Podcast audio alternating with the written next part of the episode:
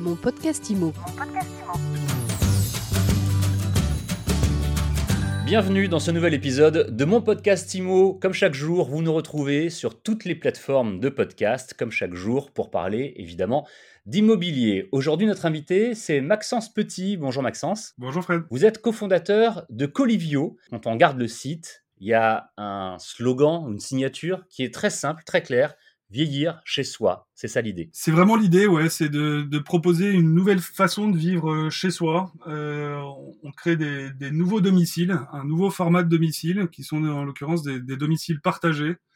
Euh, traditionnellement, en tout cas récemment, il y a cette notion de, co-living qui est apparue. Nous, on parle plus favorablement de domicile partagé avec cette, cette logique effectivement de permettre à des gens de euh, vivre dans un espace privatif où ils sont euh, littéralement chez eux et en même temps de partager un, un ensemble d'espaces communs avec les, les sept autres habitants de, de ce domicile partagé. L'idée, c'est de, j'imagine que vous êtes parti du constat que de plus en plus de personnes dans notre pays souhaitent vieillir justement chez eux, ne plus aller dans des EHPAD hein, concrètement. Ouais, en tout cas, nous, l'approche, c'est effectivement de proposer euh, une solution complémentaire à ce qui existe aujourd'hui pour répondre à ces enjeux de d'accompagnement de la perte d'autonomie, euh, qu'elle soit physique ou cognitive, en sachant que euh, pour des raisons, euh, je dirais, démographiques et culturelles, les EHPAD vont avoir de plus en plus vocation à adresser une population très dépendante euh, en France, on, on, évalue la perte d'autonomie de 1 à 6. Les, les GIR 1 euh, sont les personnes les plus dépendantes, les GIR 6 sont des personnes relativement autonomes. Les EHPAD, dans le futur, vont se concentrer euh, essentiellement sur des GIR 1 et 2. Et il nous semble qu'il y a un trou dans la raquette aujourd'hui pour des personnes qui sont fragilisées par un début de perte d'autonomie, qui s'interrogent sur la suite de leur parcours de vie, considérant que leur domicile traditionnel n'est plus forcément suffisamment adapté potentiellement est aussi isolant socialement et va générer un coût euh, lorsqu'on va avoir recours à des auxiliaires de vie qui va être exponentiel en fonction du besoin. Donc l'idée, c'est vraiment de se positionner entre le domicile traditionnel et l'EHPAD. Alors si je prends un exemple concret, je, suis à la retraite, je suis euh, seul par exemple, j'ai pas envie d'être dans mon logement habituel, pas besoin ou pas envie non plus d'aller dans un EHPAD. Si je vais dans un, une résidence Colivio, quels services on propose et qu'est-ce qui est euh, partagé, qu'est-ce qui est mis en commun? Alors nous, on est vraiment sur un, format euh, de d'habitat partagé, c'est-à-dire qu'on crée en fait une, une, surface qui fait globalement 400 mètres carrés, euh, dans laquelle on va créer huit chambres, voire des petits studios qui font en général une grosse trentaine de mètres carrés, avec une salle de bain privative, un toilette privatif, et dans certains cas des, même des kitchenettes. Donc ça, c'est vraiment la partie je dirais, d'intimité. Et puis, vous allez partager une grosse centaine de mètres carrés d'espace de, vie commune avec une grande cuisine euh, collective ouverte sur, euh, sur salle à manger, un séjour, un salon, euh, avec vraiment l'idée de retrouver les, codes de ce qu'on pourrait considérer comme une grande maison familiale avec l'intérêt justement de conjuguer l'intimité des personnes dans la partie privative et de d'essayer le plus possible de développer un vivre, voire un vieillir ensemble pour ces huit personnes qui euh, décident de aussi bien de mutualiser donc ces surfaces, mais aussi de mutualiser un accompagnement humain par des auxiliaires de vie qui vont être présents 24 heures sur 24 et euh, de, par voie de conséquence, de développer un projet de vie sociale partagé entre ces huit personnes. Euh, voilà, avec une logique qui est la plus participative possible, parce que nous, on est convaincus que la meilleure prévention de la perte d'autonomie et du sentiment d'exclusion sociale, c'est justement le fait de se maintenir dans l'action, euh, donc chez nous, vous n'allez pas euh, avoir euh, cette logique de mettre les pieds sous la table, par exemple, après que des auxiliaires de vie aient préparé le repas.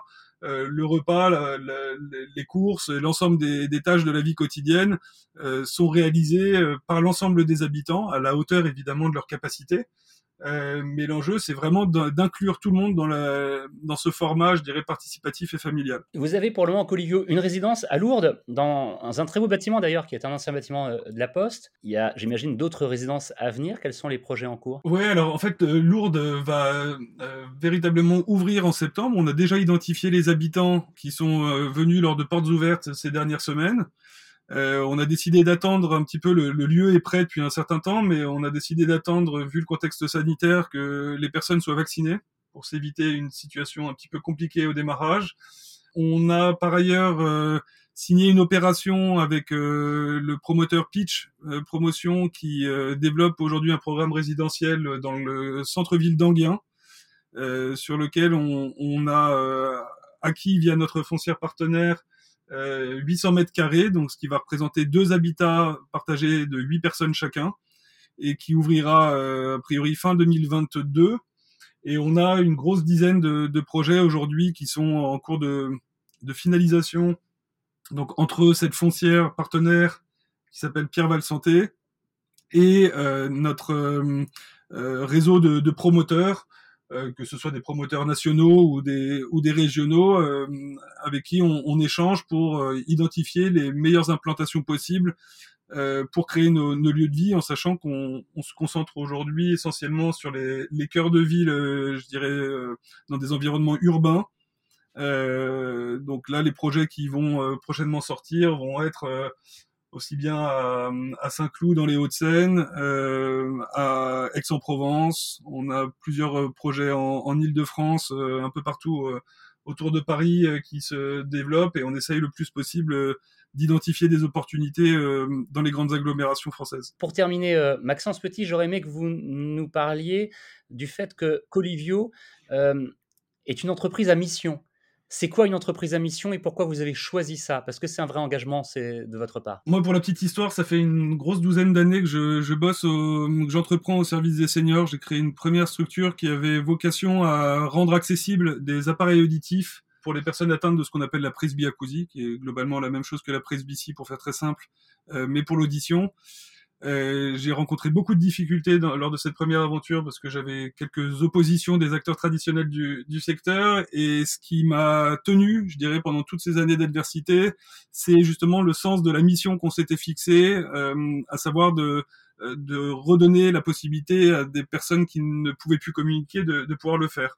Et lorsque j'ai décidé de lancer euh, Colivio, je suis parti un petit peu avec cette même démarche euh, de me dire que euh, du fait d'une expérience personnelle où j'ai trouvé que la, la, dignité de la de, de ma grand-mère n'avait pas forcément été suffisamment préservée dans son parcours de vie entre domicile traditionnel et, et établissement, euh, ça m'a donné envie d'apporter une, une, réponse concrète avec cet euh, enjeu euh, de chercher à développer notre profitabilité le plus possible, ça on, on l'assume complètement, mais en centralisant, centrant notre gouvernance autour de d'un certain nombre de critères d'impact qu'on a définis, qui sont en fait essentiellement euh, tourné vers le, le bien-être et la préservation de la dignité des, des, personnes qui vont venir vivre dans les maisons Colivio. Et donc ça nous oblige, si vous voulez, au, au quotidien, euh, euh, au-delà de la définition de ces critères d'impact, à les mesurer de façon régulière, à les faire auditer par une, euh, un organisme extérieur au moins une fois par an, pour s'assurer qu'on reste effectivement dans le cœur de notre, mission et que notre recherche de profitabilité ne nous détourne pas de cette mission. Une recherche de profitabilité assumée et des valeurs revendiquées, c'est quand même intéressant et c'était euh, important de le souligner. Merci beaucoup Maxence Petit d'avoir répondu à nos questions. On pourrait en parler encore pendant longtemps et je pense qu'on aura l'occasion de rediscuter ensemble et de refaire des interviews pour mon podcast IMO. Tenez-nous au courant de l'évolution de Colivio. Si on veut avoir plus d'infos, on vous retrouve hein, sur Internet, c'est colivio.fr, c'est très simple. Merci et à bientôt. Merci Fred, à bientôt. Mon podcast IMO, c'est tous les jours, c'est sur toutes les plateformes de podcast, sur Deezer, sur Spotify, sur Apple, sur Google. Abonnez-vous, partagez-le et puis surtout n'hésitez pas à laisser des commentaires et des étoiles. Mon podcast IMO. Mon podcast